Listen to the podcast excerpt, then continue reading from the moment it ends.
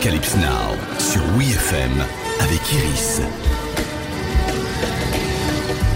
Bonjour à toutes et à tous, comme tous les lundis, on parle musique et cinéma sur WeFM. Vous vous souvenez de Joker en 2019 La performance de Joaquin Phoenix dans le rôle titre? Son rire si emblématique? Et un peu irritant, faut bien le dire? Sa perte de poids, plus de 23 kilos, son jeu, pub ambulante pour les Oscars qu'il a fini par remporter d'ailleurs, et la scène désormais culte du Joker descendant des escaliers en dansant en plein Gotham sur l'air de Rock'n'Roll Part 2 de Gary Glitter.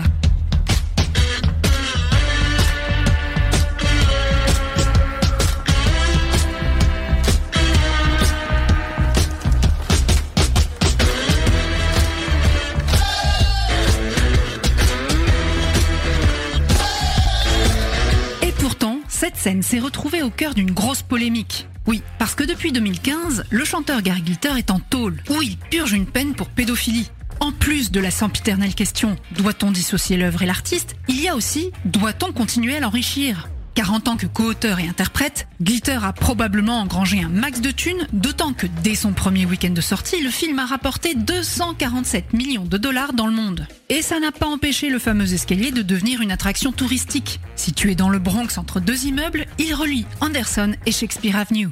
Quant à Rock'n'Roll Part 2, au départ, Glitter est chauffeur de salle pour l'émission de pop britannique Ready Steady Go. C'est là qu'il rencontre le producteur Mike Leander. Lorsque ce dernier se fait planter avant une session d'enregistrement par son chanteur, il appelle Gary Glitter et ses potes à la rescousse. Il leur demande d'improviser sur un rythme tiré d'une chanson intitulée Shagrag That's My Bag. Car oui, c'est bien à Mike Leander qu'on doit ce son de batterie compressée et métronomique superposé de gros riffs de guitare, de claquements de mains et du fameux Hey lancé par Glitter et consorts. À l'arrivée, les deux hommes se retrouvent à la tête d'un morceau de 15 minutes qui deviendra, après montage, Rock'n'Roll Parts 1 and 2. Les deux titres sortent sur un même album en 1972. Glitter et Leander ne parvenant pas à décider lequel serait le single, ils les publient sur un disque avec deux faces A et laissent les stations radio choisir. Rock'n'Roll Parts 2 sort grande gagnante. Plus tard, son influence se retrouvera dans beaucoup de morceaux disco, glam rock et même rock tout court, comme dans l'intro d'un des premiers singles d'Iron Maiden, sortis sur leur album éponyme Running Free.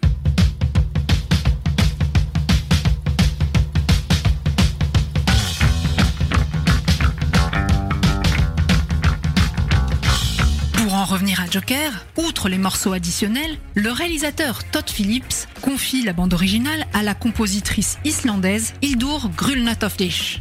S'inspirant de Sergio Leone, il lui demande de la composer très en amont pour pouvoir la diffuser sur le plateau pendant le tournage et ainsi créer une ambiance et faire en sorte que les acteurs se calent sur son rythme. Quant à Joaquin Phoenix, il prépare notamment son rôle en regardant des vidéos de personnes souffrant de rire pathologique. Ce syndrome où le patient souffre d'attaques de rire incontrôlables face à des situations de tension ou de stress. Une prestation remarquable et remarquée puisqu'au final, Joker est le premier film classé R de l'histoire à rapporter 1 milliard de dollars dans le monde.